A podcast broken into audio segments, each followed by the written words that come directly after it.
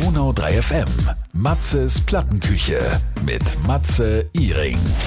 Ich freue mich sehr. Das dritte Studioalbum von Josh ist seit Ende September veröffentlicht und er ist auf Deutschland und auf Österreich und auf Schweiz Tour. Er ist am 22. Äh, November zum Beispiel in Ulm im Roxy und am 23. in der Big Box in Kempten im schönen Allgäu.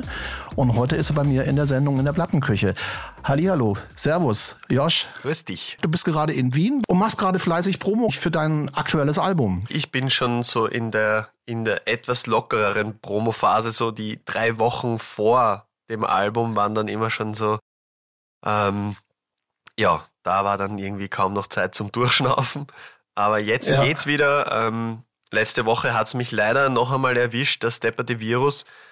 Und deswegen möchte ich mich hier auch schon mal entschuldigen, dass ich etwas verschnupft klinge, aber anders geht's gerade nicht. Platz eins erstmal in Österreich mit dem neuen Studioalbum. Deswegen macht man es ja nicht. Das ist mir schon klar, aber es, es freut einen trotzdem, ne? Ja, ich bin, ich bin ja immer sehr ehrlich in meinen Antworten, weil es ist, klar macht man es nicht deswegen, aber ich sage jetzt mal, die, ähm, der Druck oder, oder, oder das, was, was in einem selber passiert, ist natürlich immer da, wenn man was Neues macht, so, ja, gefällt das den Leuten? Oder ähm, diese, dieses Damoklesschwert von, von der ist ein One-Hit-Wonder, wie das da ganz am Anfang war mit Cordula Grün und so, da gab es ja auch einfach Leute, die halt sich gedacht haben, ja, okay, gut, ähm, da hat er halt diesen einen großen Song gehabt.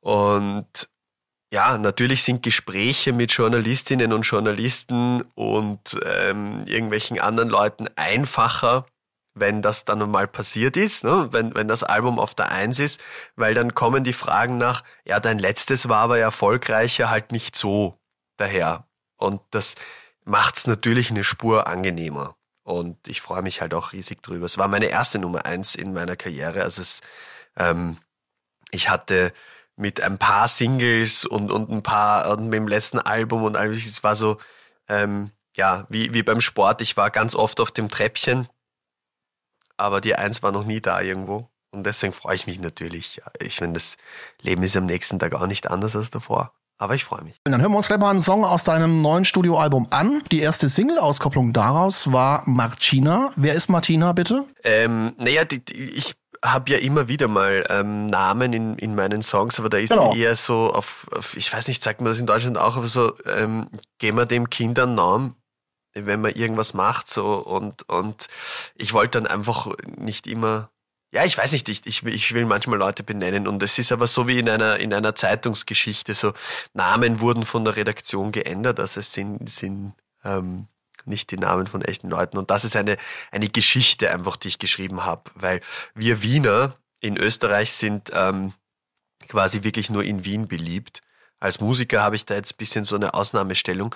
Aber ansonsten ähm, ist es so, dass die Leute ähm, rund um Wien und in den Bundesländern ähm, jetzt ja nicht immer nur positiv über Wien denken.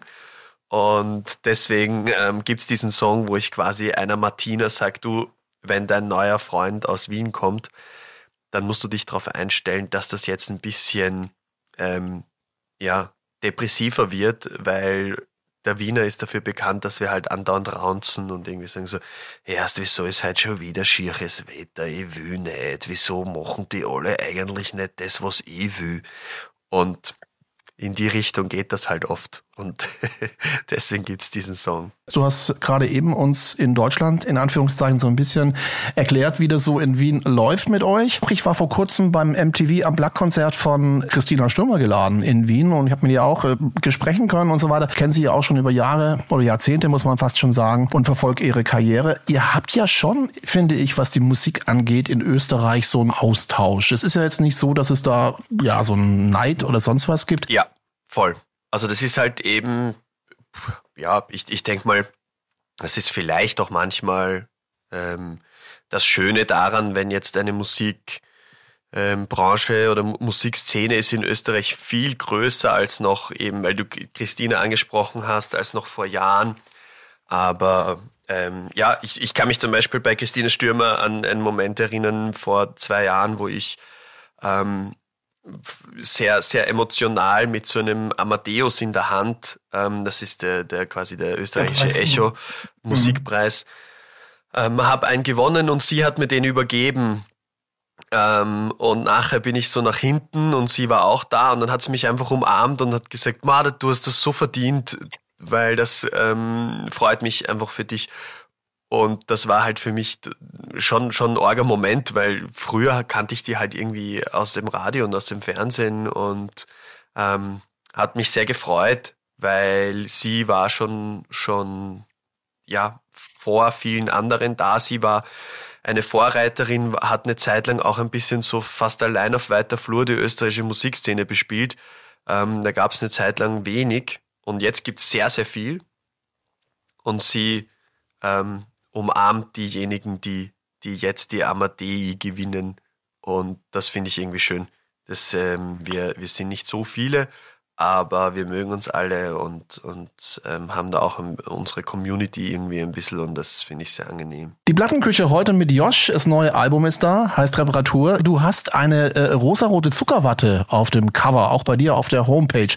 Was hat es denn äh, bitte äh, damit auf sich? Ja, ich wollte wieder einen, einen, Gegenstand irgendwie auch, auch optisch mit in das Ganze nehmen, weil ich habe äh, für mein allererstes Album von Mädchen und Farben was ein weißes Pferd auf dem Cover. Also da, da habe ich einfach nur so eine Leine, so eine lose Schnur und da hängt ein weißes Pferd dran. Und ich fand das cool, das haben wir irgendwie hingekriegt, dass das Pferd in eine andere Richtung schaut wie ich. So, ich habe es einfach nur mit, das steht hier einfach regungslos neben mir.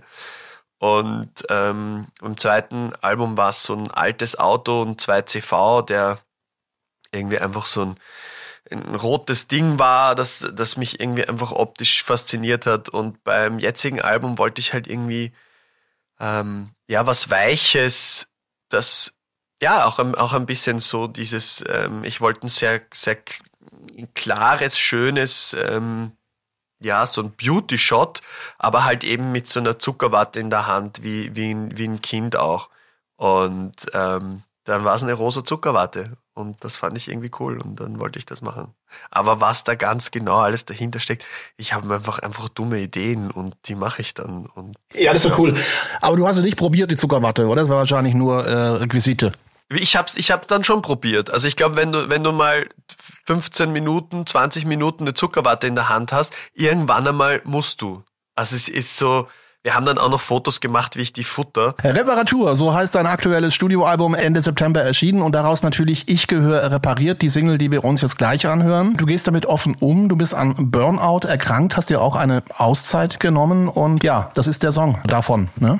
Genau, genau. Ich, ähm, ich, ich wollte halt ähm, Songs machen, die, die nicht alle nach, nach ähm, tief schwarzer Trauer oder so klingen, sondern ich habe irgendwie auch bei, bei ähm, Nur nicht von dir habe ich ja auch äh, so quasi ein bisschen gesagt, so ja, wenn, wenn, wenn der Text ähm, melancholisch wird und sehr ernst wird, dann müssen die Akkorde fröhlich bleiben, weil das für mich ein schöner Kontrast ist und das irgendwie dann auch noch die Art von Musik bleibt, die ich eigentlich machen will.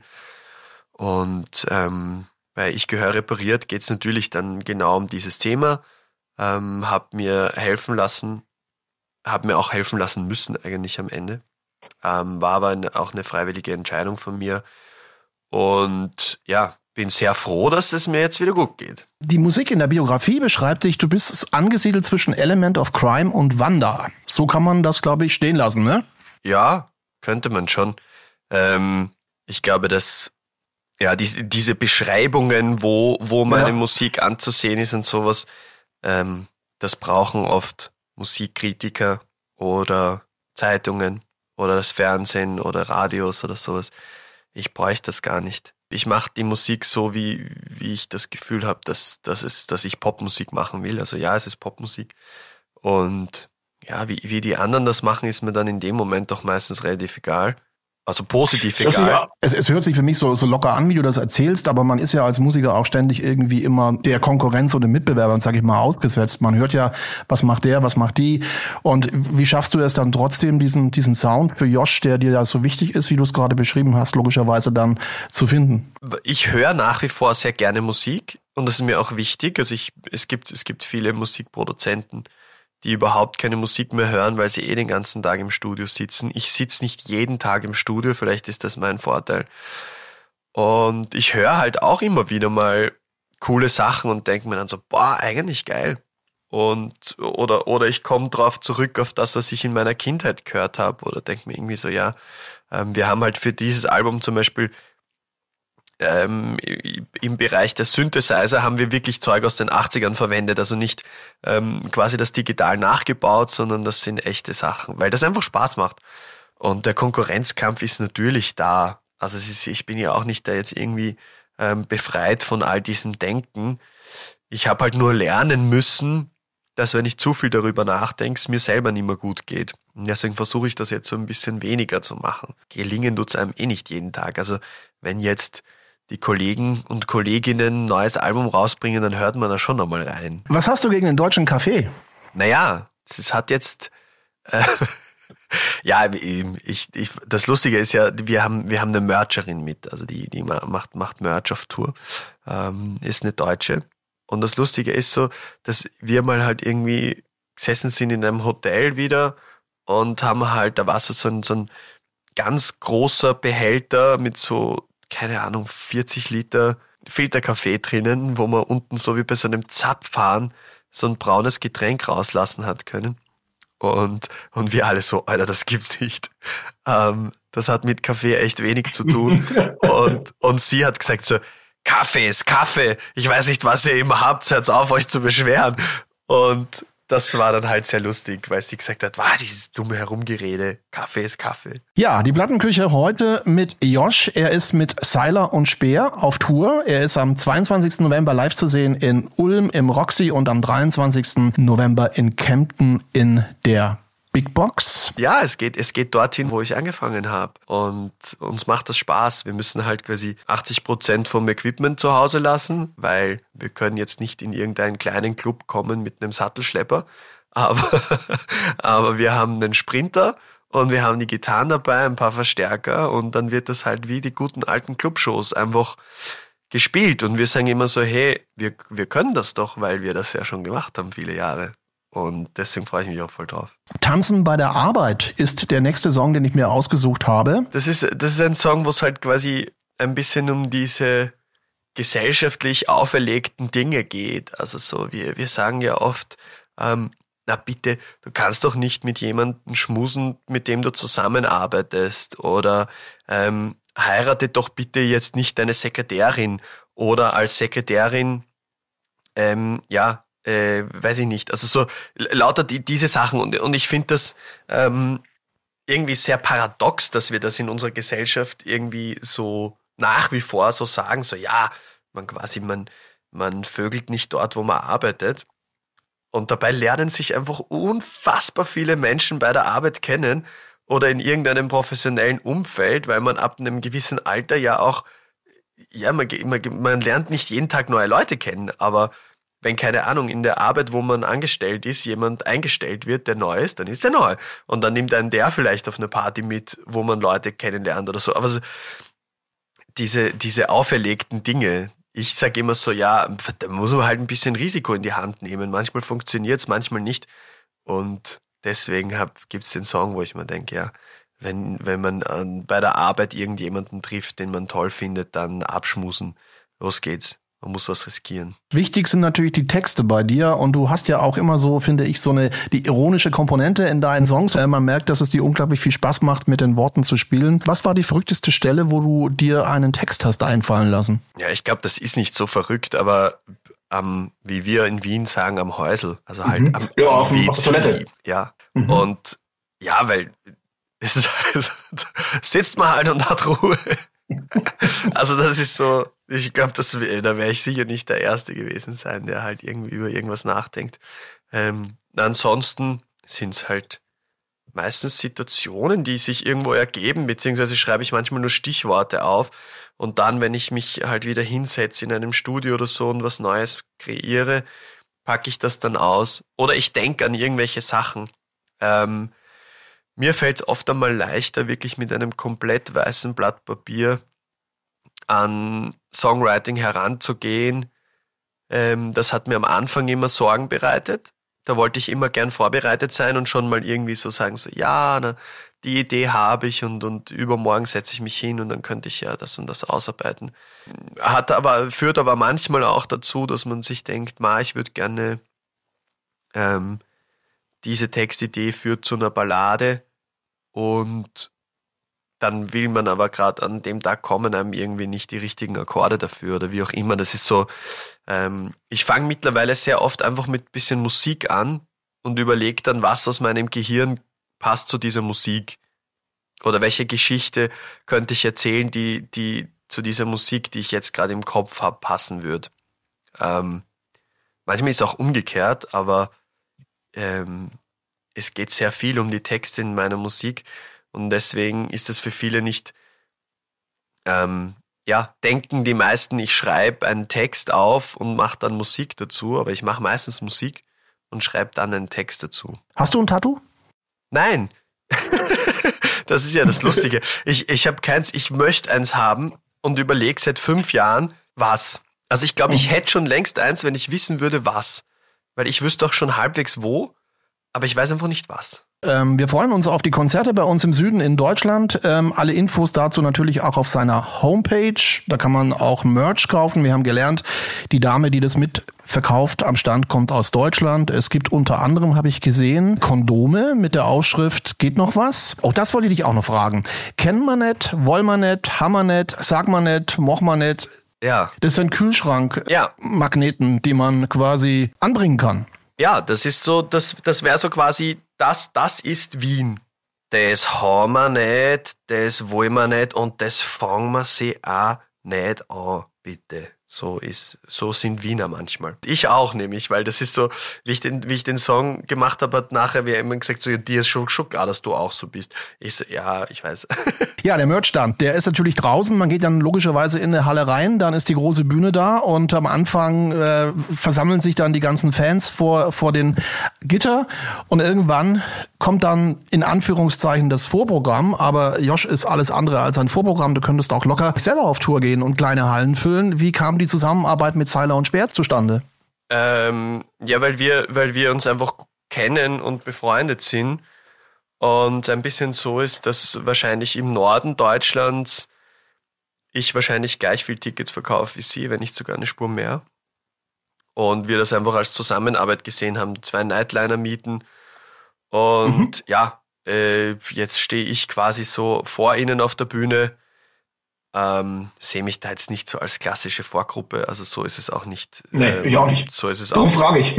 so ist es auch nicht gebucht und ähm, ja, aber genau, es ist, es ist einfach, es hat sich ergeben, weil es für uns beide vielleicht gut funktionieren kann. Ähm, wird dann, ähm, ja, und nächstes Jahr fahre ich eh wieder ganz alleine auf Tour. Also es gibt eine Deutschland-Tour nächstes Jahr im April, ähm, wo ich wieder mit, mit äh, alleine in den, in den Hallen unterwegs bin. Das sind dann auch ein bisschen kleinere eben, aber das, ist, das hat sehr viel Charme, weil in Österreich spiele ich nicht mehr in so kleinen Hallen. Also da kann man mich jetzt nicht irgendwie so vor 300, 400 Leuten sehen, sondern da sind es halt ein paar tausend und da, ja, das, es hat halt irgendwie, wir, wir freuen uns alle in der Produktion schon auf diese Tour, weil es halt irgendwie so, ja, es geht, es geht dorthin, wo, wo, wo, wo ich angefangen habe. Und uns macht das Spaß. Wir müssen halt quasi 80 Prozent vom Equipment zu Hause lassen, weil wir können jetzt nicht in irgendeinen kleinen Club kommen mit einem Sattelschlepper, aber, aber wir haben einen Sprinter und wir haben die Gitarren dabei, ein paar Verstärker und dann wird das halt wie die guten alten Clubshows einfach gespielt und wir sagen immer so, hey, wir können das doch, weil wir das ja schon gemacht haben viele Jahre. Und deswegen freue ich mich auch voll drauf. Natürlich müssen wir auch noch über den Türöffner Cordula Grün sprechen. Und das ist, glaube ich, für dich auch so ein bisschen Segen und Fluch. Es gibt die Originalversion, die ich feiere, und es gibt dann die andere Versionen, die in den Bierzelten oder auf irgendwelchen Partys gespielt werden. Ist es dir als Künstler letztendlich wurscht, dass du sagst, Hauptsache sie spielen's oder? Ja, es ist, es ist ein bisschen ein ambivalentes Verhältnis, weil die als Künstler ähm, fand ich's blöd. Also so, war es natürlich jetzt nicht so einfach, aber man muss da mhm. auch einmal sagen, ähm, das Musikrecht ist so, man darf Sachen eins zu eins covern. Wenn man die Akkorde nicht verändert, den Text nicht umschreibt und so weiter und so fort, dann darf man das und ich hätte auch gar nicht sagen können, nö, ihr macht das nicht. Ähm, ähm, weil viele mich gefragt haben schon damals so, wieso hast du das erlaubt? Ich so, ja, ich muss das nicht erlauben. Also die, die brauchen meine Erlaubnis nicht dafür. Ähm, und ja, es, es hat halt zwei Seiten und, und ich, ich sag so, der, der Künstler Josh hat sich vielleicht manchmal ein bisschen darüber ja, geärgert oder sich gedacht, ma, ist jetzt irgendwie ein bisschen blöd, wenn ein, wenn ein Song so oft von, von wem anderen.